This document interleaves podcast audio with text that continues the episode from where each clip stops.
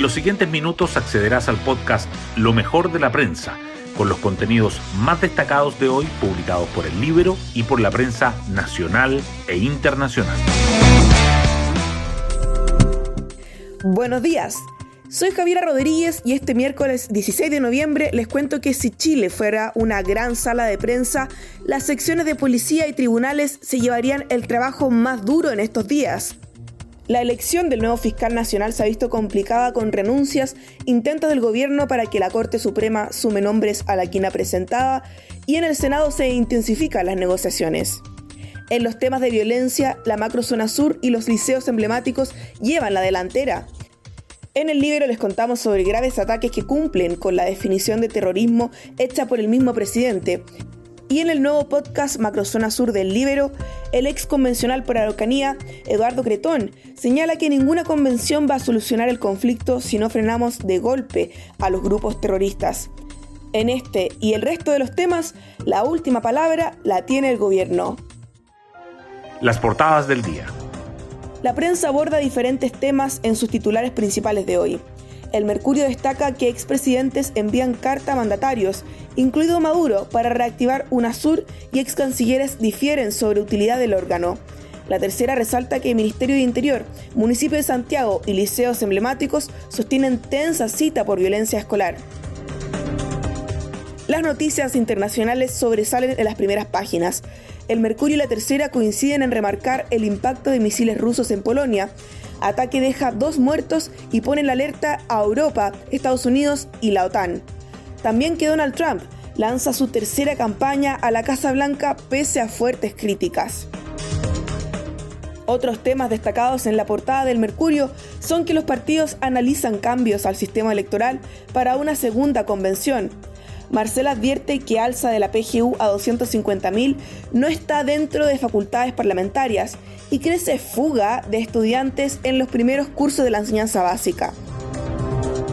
Y en tema libero, no solo Molino Grolmus, otros siete casos que son terrorismo, según la vara Boric Vallejo. Hoy destacamos de la prensa.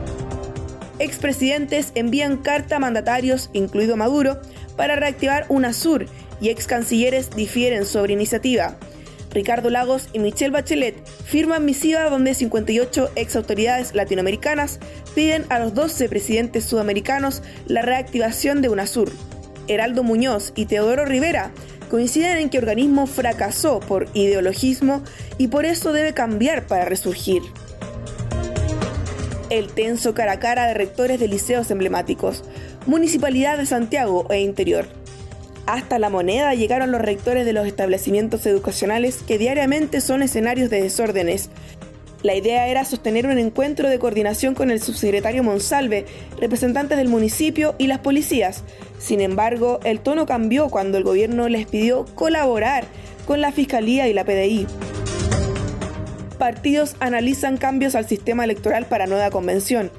Este viernes se retomaría el diálogo sobre nuevo proceso constituyente en el oficialismo no logran acuerdo respecto al mecanismo para elegir a integrantes del órgano redactor. Otras noticias.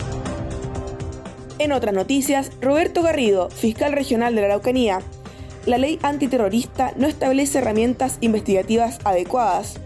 En medio del debate por las declaraciones del presidente Boric, Roberto Garrido aborda las dificultades que presenta esta norma para la persecución penal, aunque aclara que como institución no podemos inhibirnos de aplicar la legislación vigente.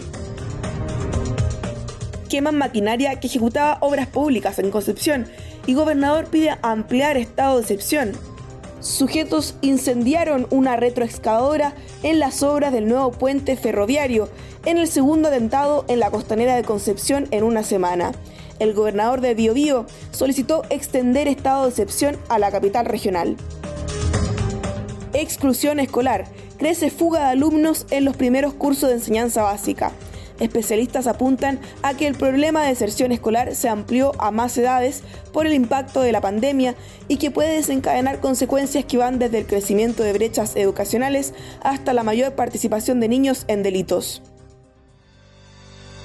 Y nos vamos con el postre del día, los hitos y las marcas que pueden romperse en el Mundial de Qatar.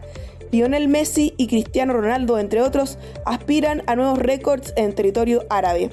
Además del manual para no incumplir las normas de Qatar y los seis partidos imperdibles de la fase de grupos. Yo me despido en este caluroso miércoles. Nos vemos mañana jueves 17 de noviembre en un nuevo Lo mejor de la prensa.